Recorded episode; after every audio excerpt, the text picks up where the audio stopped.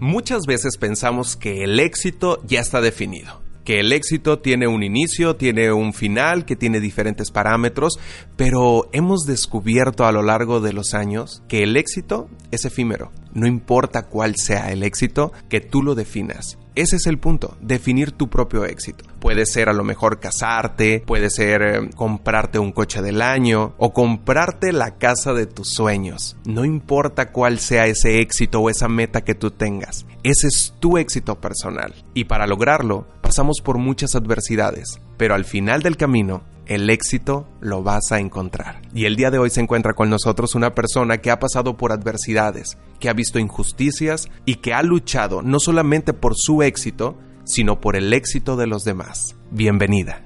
Mi nombre es Raquel Terán, tengo 41 años, soy originaria de Agua Prieta y de Douglas, Arizona, de la frontera, y mi cargo es representante estatal del distrito número 30 en Arizona. Raquel, para nosotros aquí en Regente es un placer tenerte porque eres un claro ejemplo del éxito. Una mujer que ha logrado cada una de las metas que se ha propuesto. Estoy muy contenta de estar aquí, contar un poquito de quién soy y un poquito de mi historia, de cómo crecí y para poder mandar un mensaje de que todos nosotros, independientemente del rol el que en que tenemos, pues todos empezamos de una parte. Mencionabas algo muy interesante al inicio de nuestra conversación, que eres de dos lugares. ¿Eso cómo marcó tu infancia? Bueno, siempre le platico a todo el mundo que soy de la frontera. La frontera es un estilo de vida es eh, poder estar en dos países a, la misma vez. En la mañana puedes estar dormido en un, en un país y pasar el día en el otro o, viceversa. Y así fue, así fue como yo crecí. Este, nací en Douglas, Arizona, en, en la parte de Estados Unidos y crecí en Agua Prieta, pero pasaba también mucho tiempo de, de mis días en el lado de Estados Unidos. ¿Y cómo era la convivencia con las personas que no eran de la frontera? Gente que eran de otras partes y que tenían una vida distinta a la que tú llevabas o que veías a gente de Estados Unidos y que tú decías, es que no soy ni de aquí ni de allá. ¿Qué era lo que pasaba por tu mente? Pues eso es una de las cosas que siempre pasaba por mi mente. No soy ni de aquí ni de allá o soy de aquí y soy de allá. Entonces, los sentimientos encontrados y hay que hacer hincapié. Siempre tuve mucha conciencia de que sí es un privilegio estar en la frontera y haber, tener casi como la doble ciudadanía, ¿no? Tener la, la oportunidad de estar en las dos partes. De hecho, mi crianza fue en la calle internacional, Avenida 9, que es una calle que divide Estados Unidos y México.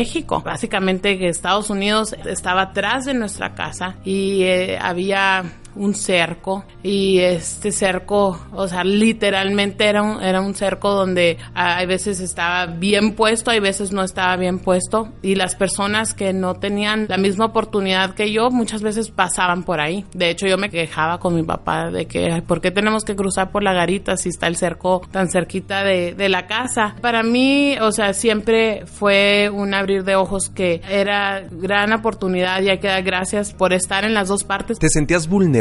Por no ser ni de aquí ni de allá, por ver personas que tenían una identidad muy marcada y tú no? En realidad me sentía afortunada de, poder estar en los dos partes. Mis papás y, mis abuelos también eran, hacían mucho hincapié de lo importante que era tener buen español, estudiar la historia mexicana. Y, y cuando digo hay veces que no eres ni de aquí ni de allá, yo creo que fue más enorgullecerte de que puedes ver dos banderas y que se te enchina la piel con las dos banderas. Tu familia es algo algo que acabas de comentar y que ha sido un gran impulsor para ti, para lograr tus grandes éxitos. ¿Qué es lo que recuerdas más de tu familia en tu infancia? A mi mamá y mi papá siempre estuvieron involucrados en, nuestra comunidad en Agua Prieta, en específico a través de, la iglesia. Y ellos pues siempre fueron un ejemplo de que es ser un buen servidor público, aunque no fueron las personas electas, no estaban involucradas en la política. Y mis abuelos por los dos lados eran igual. Mis abuelitos los hombres. Todavía yo estaba muy niña cuando, cuando fallecieron, así que nada más vi a mis abuelas. Ellas también tenían esa misma calidad humana de, servir al, prójimo, ayudar en el asilo, en las casas hogares. Ah, de hecho, a mi papá era presidente del patronato y batallando, batallando siempre eh, en asegurar que hubiera los recursos para esos niños y esos ancianos que estaban en una casa hogar. De hecho, la última vez que yo hablé con mi papá estaba en el asilo casa hogar La Divina Providencia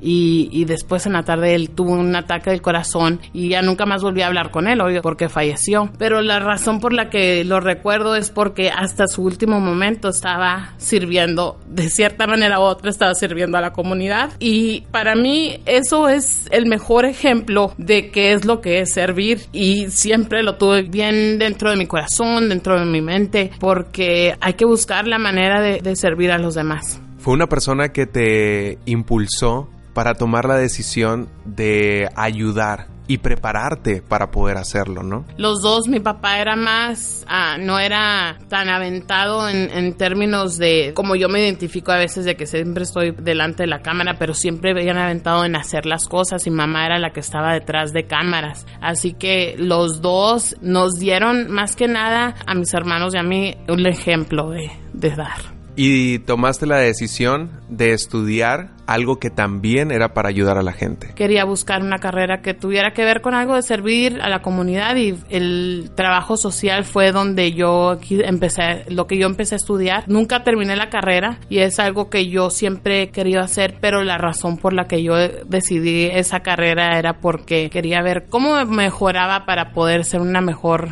servidora, por decirlo. Eras en ese momento una mujer que traía mucho ímpetu, una mujer que quería salir adelante y sus metas que las quería cumplir. ¿Cuál fue el motivo por el cual ya no pudiste permanecer en tus estudios? Yo creo que fue que empecé a, a, ver lo que estaba pasando aquí en Arizona y me empecé a involucrar en la comunidad curiosamente y por ejemplo empezamos a ver que había muchas leyes antimigrantes, había personas que estaban atacando ya sea a través de legislación, de, de crear leyes o estaban creando una imagen de la persona inmigrante que era muy negativa y una imagen más que nada que fomentaba el odio. Entonces, mi consejo a todos los jóvenes que se quieren involucrar o en la política o en organizar y que están en la escuela, les digo, no salgan de la escuela porque es más difícil regresar y el movimiento esto de ya sea antimigrante, ya sea antimujer, siempre va a haber algo donde vamos a tener que mejorar. Así que es mejor que terminen la escuela y no tengan que regresar después para que puedan enfocarse al 100%. ¿Hubo algún punto o algún detonante que fuera motivo para que tú tomaras la decisión de lanzarte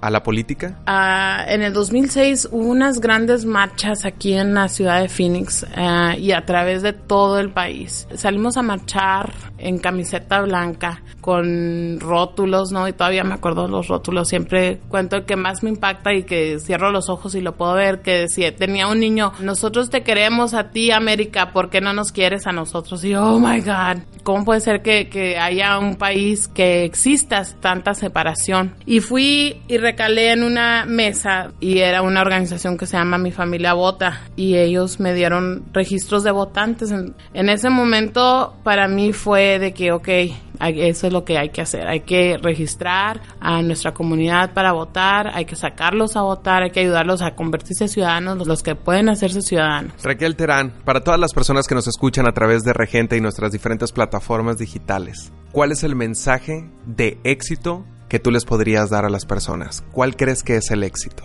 El éxito es... Uh no darse por vencido, no darse por vencido y seguir hacia adelante, no ver, es aprender y es si te caes, te levantas y si no lo lograste la primera vez, tienes que evaluar y ver qué es lo que tienes que hacer mejor para continuar. Eso es eso es el éxito, es el éxito también es tomar responsabilidad cuando hay incertidumbre este y, y ayudar a, a, los demás eso para mí en lo personal eso es parte es, eso es parte del éxito. Raquel Terán muchísimas gracias por estar con nosotros en Regente compartirnos tu historia de vida de éxito y que estoy seguro que a muchos de nosotros nos ha tocado el corazón. Muchas gracias. Gracias por la invitación otra vez